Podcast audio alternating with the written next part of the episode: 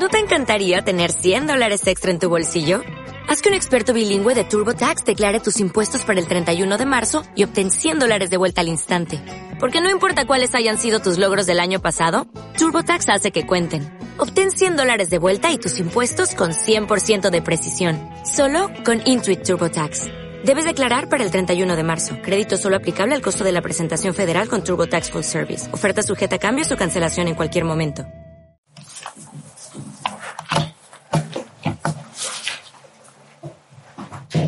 Hola, buenas tardes. Vamos a leer Mateo, capítulos 25 del 1 al 13.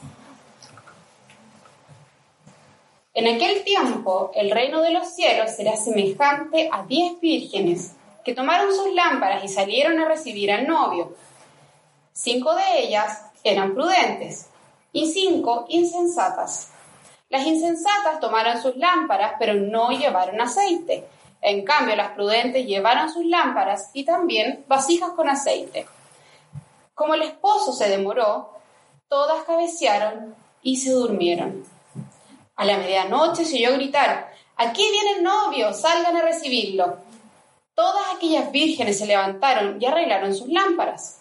Entonces las insensatas dijeron a las prudentes, denos un poco de su aceite, porque nuestras lámparas se están apagando. Pero las prudentes les respondieron, a fin de que no nos falte a nosotras ni a ustedes, vayan a los que venden y compren para ustedes mismas. Pero mientras ellas fueron a comprar, llegó el novio, y las que estaban preparadas entraron con él a las bodas, y se cerró la puerta. Después llegaron también las otras vírgenes y decían, Señor, Señor, ábrenos. Pero él les respondió, de cierto les digo que no las conozco. Estén atentos porque ustedes no saben el día ni la hora en que el Hijo del Hombre vendrá.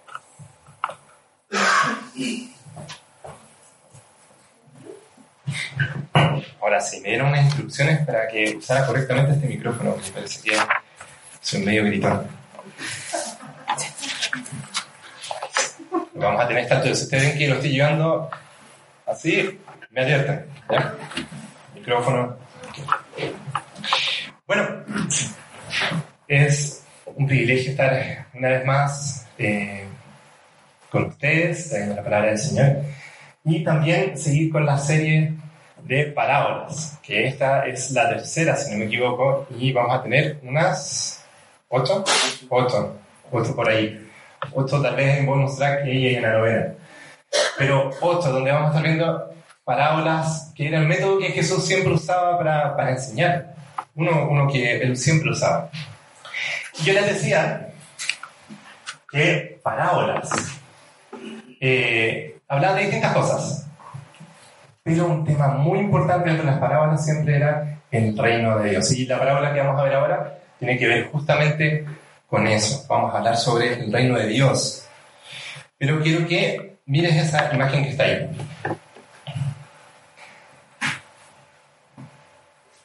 ¿Qué te produce esa imagen? Sí, una tumba. Cuando piensas en una tumba y cuando piensas en, lo que significa, tal vez para ti en el futuro, ¿qué piensas al respecto? ¿Qué sientes al respecto? ¿Estás preparado para ese día? Sí, sí, tú puedes decir, sí, tengo, ¿cómo se llama? Eh, soy serio con el tema de, mi jubilación, eh, trato de ser responsable siempre, incluso entiendo que puede venir un accidente, tengo un seguro de vida, eh, tengo comprado, no sé, el, lugar en el cementerio y, el servicio fúnebre está todo listo por si acaso. Eso sí, porque soy responsable, está con tiempo, es algo familiar, etc. Pero a pesar de que podemos cuidarnos haciendo ejercicio, teniendo buena dieta, yendo regularmente al médico, este día podría llegar en cualquier momento. En cualquier momento. No sabemos cuándo va a llegar. El día en que tal vez llegue ahí y la muerte toque a la puerta. Siempre estamos buscando estar preparados para este día para pasar nuestros últimos días de vida bien, para que nuestra familia esté segura. Si eres irresponsable, lo estás pensando. Pero ¿cuánto pensamos nosotros en el último día que Jesús enseña en esta, en esta parábola? La parábola de las diez vírgenes nos va a enseñar esto, que tenemos la necesidad, la necesidad de estar preparados ante el inminente regreso de Cristo. Aquellos que pertenecen al reino del Señor Jesús están, van a estar preparados en ese día. Van a vivir preparados para ese día. Bien, tengamos eso presente. Vamos a hablar sobre la parábola y su enseñanza. La enseñanza de la parábola, porque como Gabriel y yo le hemos estado diciendo las otras semanas, si nos estás visitando te explico, las parábolas enseñan una gran verdad. Una verdad que es tal vez difícil de entender, pero se enseña de una manera simple. Y, lo increíble es que Jesús logra tomar una escena simple para enseñar algo poderoso. Y luego siempre tiene una vuelta que tú no te esperabas. Entonces, la enseñanza que Jesús quiere que tengamos presente ahora es esta. Estén atentos, porque ustedes no saben el día ni la hora que el Hijo del Hombre vendrá. Jesús siempre enseñaba de esto. Jesús decía eso, por ejemplo, en el Sermón del Monte, cuando nos enseñó a orar, que decía, venga a tu reino. Y Jesús siempre estaba pensando, preparando a sus discípulos para ese día. Lo vamos a ver ahora un poquito más en su contexto, pero les explico cómo vamos a ver aquí la parábola. Lo primero es ver el versículos 1 al 4. Vamos a ver cómo es que aquí aparece una comparación entre el reino de Dios en aquel día, el día en que Él regrese. ¿Qué pasa? Que el novio se demora en llegar, pero de repente, ¡pah! El novio llegó. Y luego, ¿qué pasó con los que no estaban preparados? Bueno, tres cosas adelante. Es para explicar el contexto. El pasaje y la parábola que les voy a contar ahora está en Mateo 25, versículos 1 al 13. ¿Qué hay antes y qué hay después? Bueno, yo les decía que Jesús siempre enseñaba sobre el último día. Era uno de los temas importantes cuando él enseñaba sobre su reino. Su reino que se había acercado, pero que iba en plenitud. Y en el capítulo 24 Jesús enseñó sobre justamente eso. Es el sermón que habla sobre el fin, o escatológico, que es una palabra muy extraña, pero significa eso. Jesús enseñando sobre el último día, el último día, cuando Él regrese. Y eso fue porque, bueno, Jesús estaba en Jerusalén con sus discípulos y eh, estando ahí, Él estaba obviamente con su mirada puesta en su misión.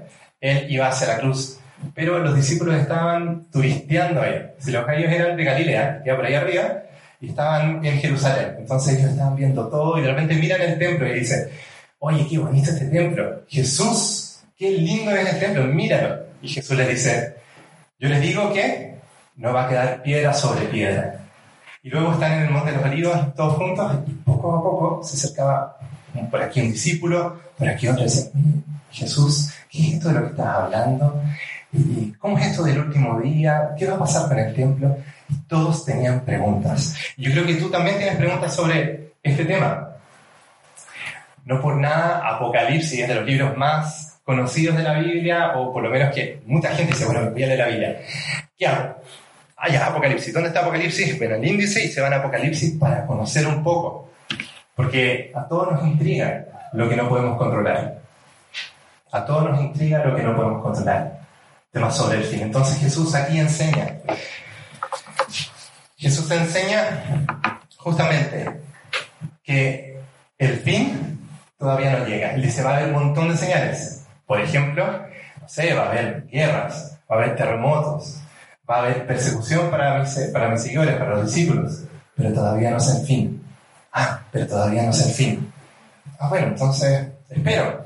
Pero por otra parte, en el capítulo 24 también nos enseña, y inmediatamente después, el Hijo del Hombre llegará. Nos habla sobre la inminencia de su retorno.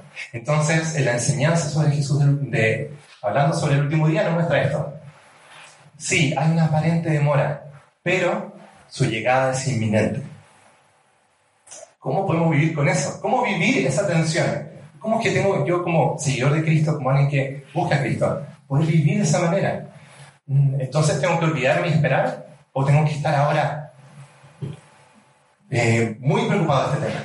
¿Cómo puedo vivir? Entonces Jesús va a enseñar en el capítulo 25 tres parábolas para mostrar cómo es que se vive esta tensión. Esta tensión eh, de, bueno, su aparente demora y su inminente llegada. Bien. Entonces, gracias. Muy necesario. Vamos a ver sobre, vamos a hablar sobre la parábola. El reino será comparado con. Veamos los versículos. En aquel tiempo, el reino de los cielos será semejante a diez vírgenes que tomaron sus lámparas y salieron a recibir al novio. Cinco de ellas eran prudentes y cinco eran insensatas. Las insensatas tomaron sus lámparas, pero no llevaron aceite. En cambio, las prudentes llevaron sus lámparas y también vasijas con aceite.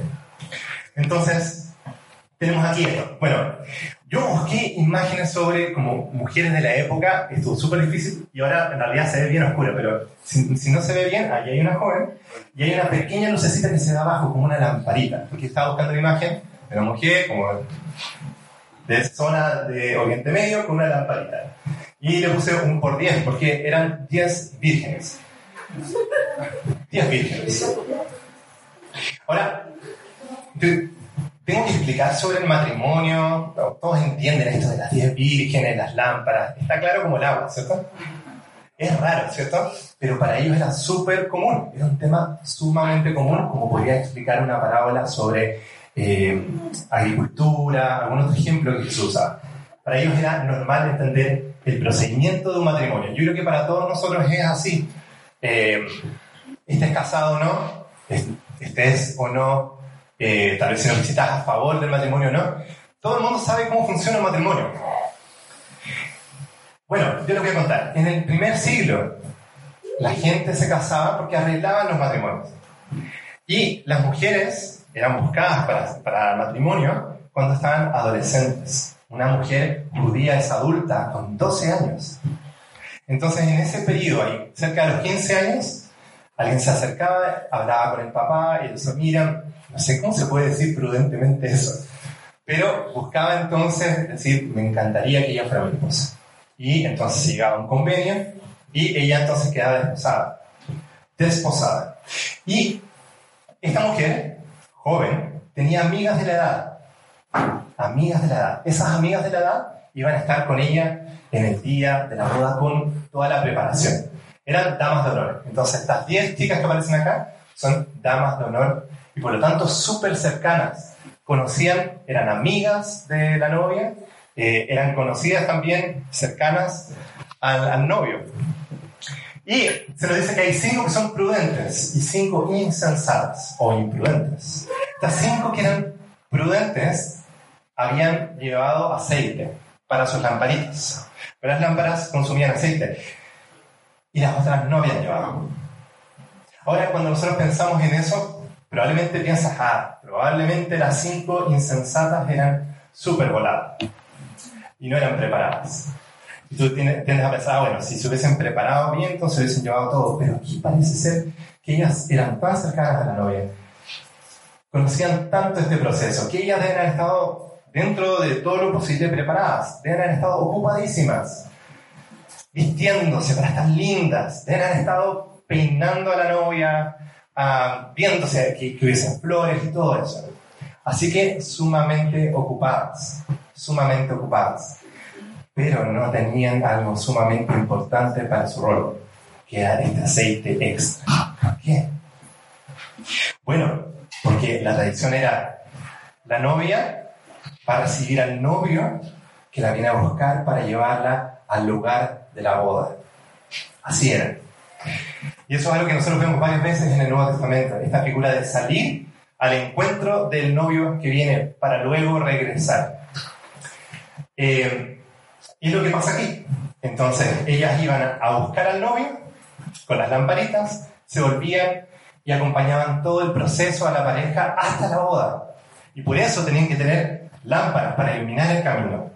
quienes no las tuvieron, no estaban preparadas. Entonces, cuando pensamos en las insensatas, sí, era gente que trabajó duro, probablemente muy duro por su, por su amiga. Y sí llevaron su lámpara. Y probablemente la lámpara tenía el aceite que tenía del día anterior. Y eran súper cercanas a la novia. Bueno, pero la historia sigue. Los versículos 5 y 6 nos dicen lo siguiente. Como el esposo, dice así la, traducción RDC, pero en verdad no estaba casado todavía, era más bien un novio. Entonces, ojo, futuro esposo le puse. Como el futuro esposo se demoró, todas cabecearon y se durmieron. A la medianoche se oyó gritar, aquí viene el novio, salgan a recibirlo. Y aquí nosotros tenemos una escena interesante. Jesús cuando enseña sobre el último día y su venida, Él siempre dice, muestra que va a haber algún tipo de tardanza. Y muestra varias veces. Si ustedes, ven las palabras en Marcos, si ustedes ven el contexto anterior también, todavía no es el tiempo, todavía no es el tiempo. Y aquí en esta parábola, el novio que aparece, demora, demora en llegar. ¿Qué estaba haciendo ese novio? Y para nosotros es raro esto, porque normalmente en un matrimonio de nuestro tiempo, ¿quién se demora? La novia. ¿Por qué? Porque en un matrimonio de nuestro tiempo, ¿quién es la figura central? La novia.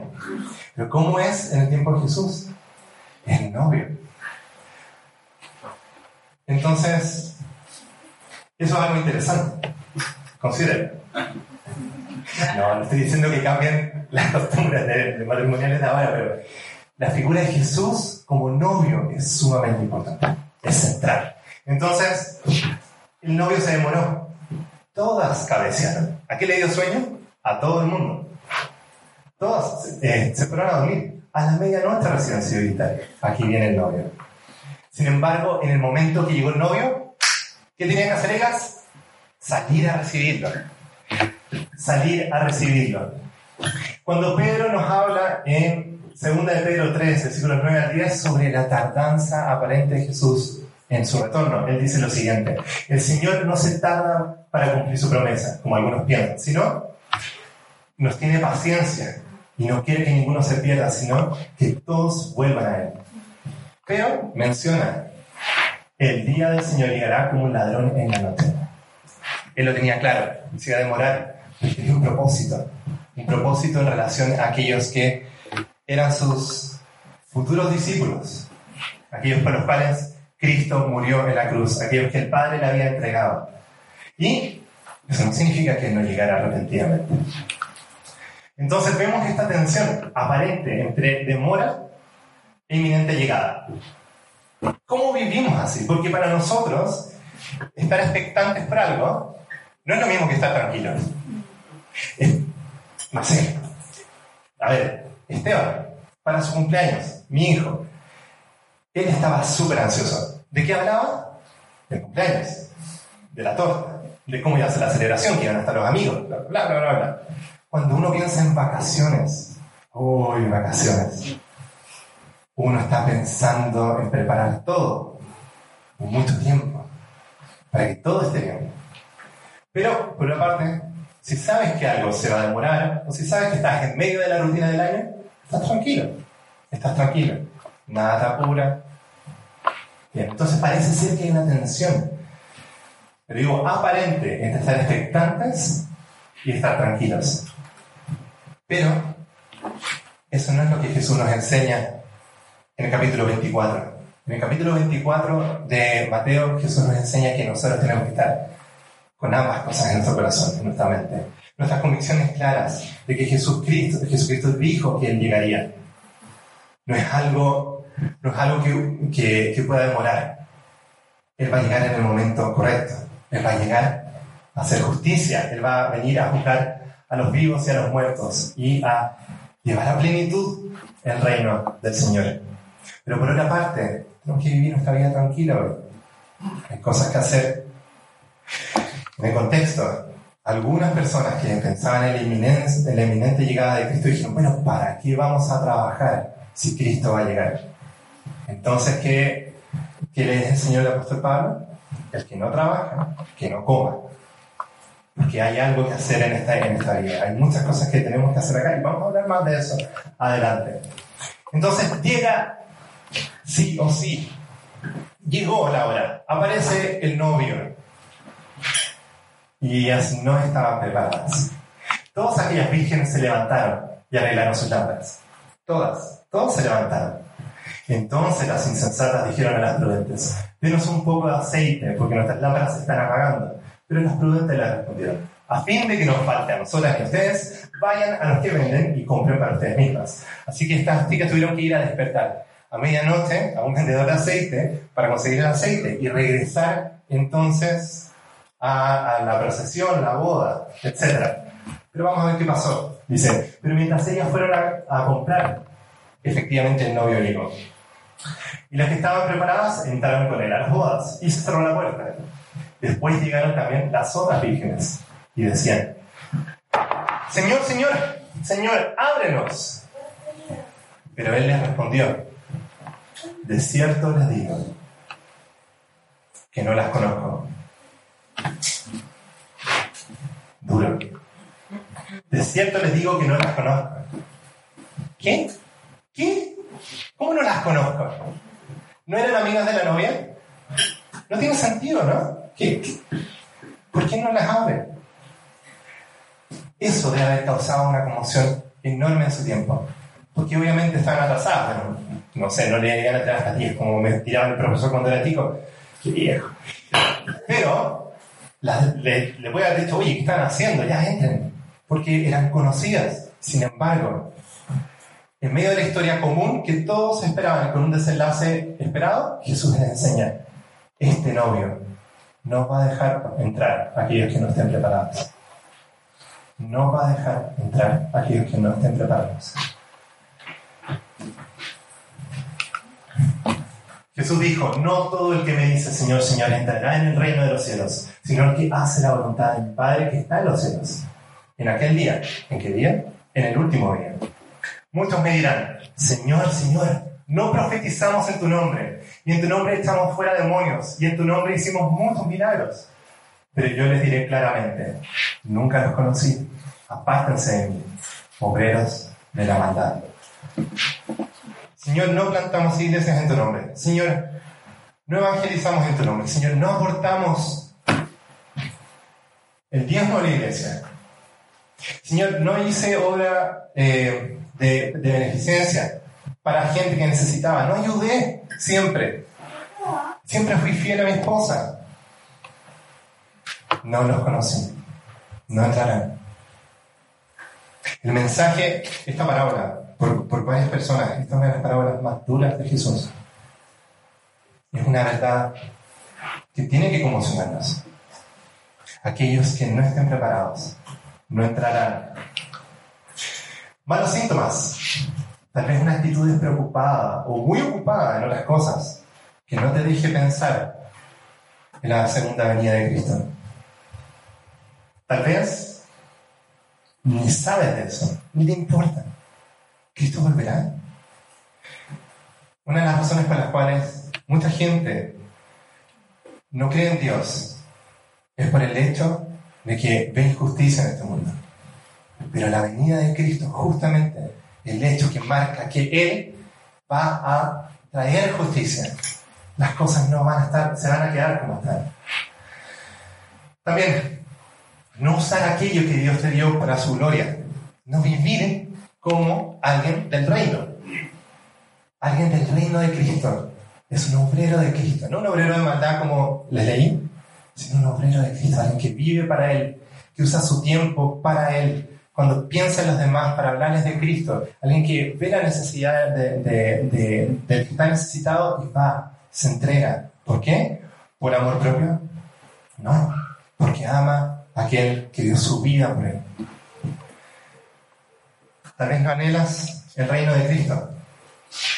Tal vez está bien la vida así como está. Yo prefiero que la religión cristiana sea esto de, bueno, vengo a la iglesia, tengo un barniz moralidad. Está bien, está bien para mí, es suficiente. Pero la verdad del, mensaje del Evangelio de Cristo es que esto no es nada, no se compara con la gloria venidera que viene en Cristo Jesús. Si tú estás en Cristo, puedes disfrutar de esa gloria. Si no conoces a Cristo, las puertas no están abiertas para ti. Ese día puede ser hoy. Mientras preparaba el mensaje decía, Cristo puede volver hoy. Tal vez nunca predique esto. Puede ser ahora. Amigos, puede ser ahora. Esto es cierto. Cristo regresa. Puede ser hoy. Pero ¿saben? He acabado de decir eso y aún no ha pasado. Aún no ha llegado. Podemos vivir entonces como la inminencia, como esperando eh, que inminentemente llegue, pero descansando, que aún todavía no llega. Y por eso, entonces, preguntémonos qué hacer. El versículo 13 dice, estén atentos. Y en otras versiones dicen, vigilen. En Marcos, en otra parábola nos dice, ya les dije, recuérdenlo, están advertidos. Porque ustedes no saben el día ni la hora que el Hijo del Hombre vendrá.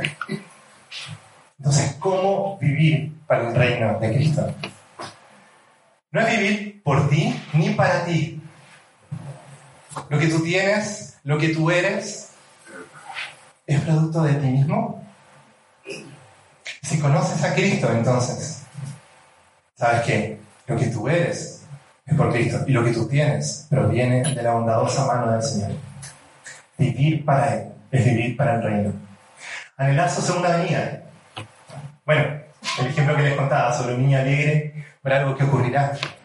Si realmente estás consciente de esto, entonces vas a estar aún más dichoso que Esteban para su cumpleaños. Vamos a estar buscando, buscando, buscando, anhelando, aprovechando, contándole a los demás. Oh, qué glorioso, Cristo vuelve. ¿Y sabes? Todavía no es tarde para ti. Contándole a los demás, conozcan a Cristo. Y las puertas de su reino estarán abiertas también para ti. Una de las parábolas que sale mencionada en el capítulo 25, justamente, la de las ovejas y los cabritos. Como Jesús dice que va a separar a las ovejas de los cabritos. Y las ovejas son comparadas con alguien que alimentó a Jesús, cuidó de él cuando tenía frío. Hizo todo eso y sin embargo no se lo hizo en particular a él, lo hizo para alguna persona que tenía necesidad. Y aquellos que son los cabritos acá, gente que no vivía de esa manera. Entonces cuando pensamos en la venida del reino, no pensemos entonces que debemos vivir juntando puntitos, sino que naturalmente en nosotros, por la obra de Cristo en nuestros corazones, vamos a vivir anhelando y viviendo el reino de Dios. Y por lo tanto, vamos a compartir del reino de Dios y vamos a bendecir con los frutos del reino de Dios a las personas que están alrededor nuestro. Y Mateo 24, 14, Jesús menciona esto cuando está enseñando sobre el reino. Y este evangelio, ¿cuál evangelio? Que Cristo vino a morir por los pecadores. Este evangelio del reino será predicado en todo el mundo para testimonio a todas las naciones. Y entonces vendrá el fin. Si eres un ciudadano del Evangelio, o sea, del reino de Dios, vives el Evangelio y compartes el Evangelio. Jesús cuando estaba hablando de su vida, hizo la gran comisión, hacer discípulos a todos. Y aquí, cuando estaba hablando del último día, también menciona, el Evangelio será predicado a todos.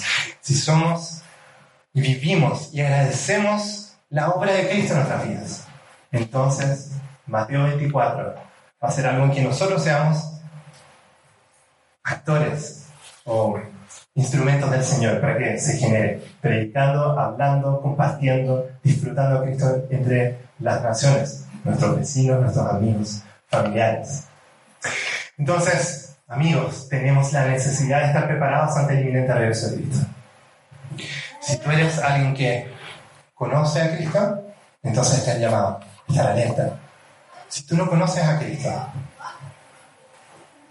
este es el momento para que lo conozcas, para que te prepares,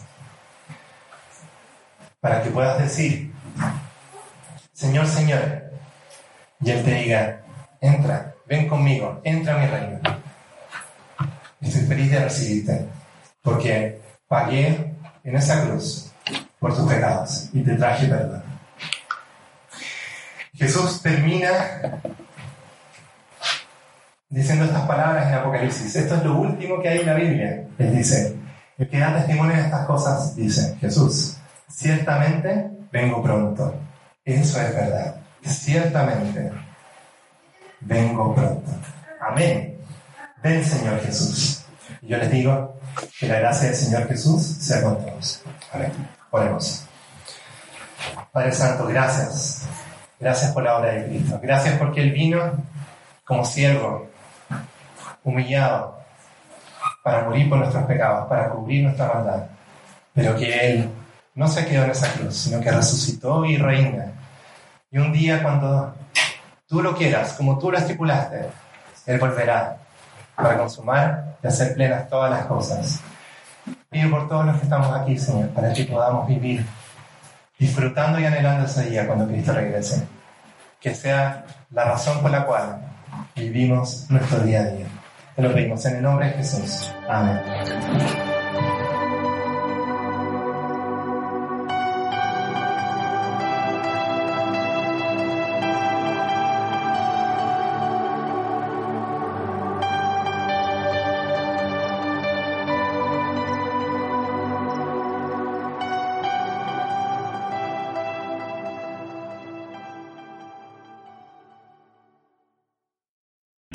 O'Reilly Auto Parts puede ayudarte a encontrar un taller mecánico cerca de ti. Para más información, llama a tu tienda O'Reilly Auto Parts o visita oreillyauto.com.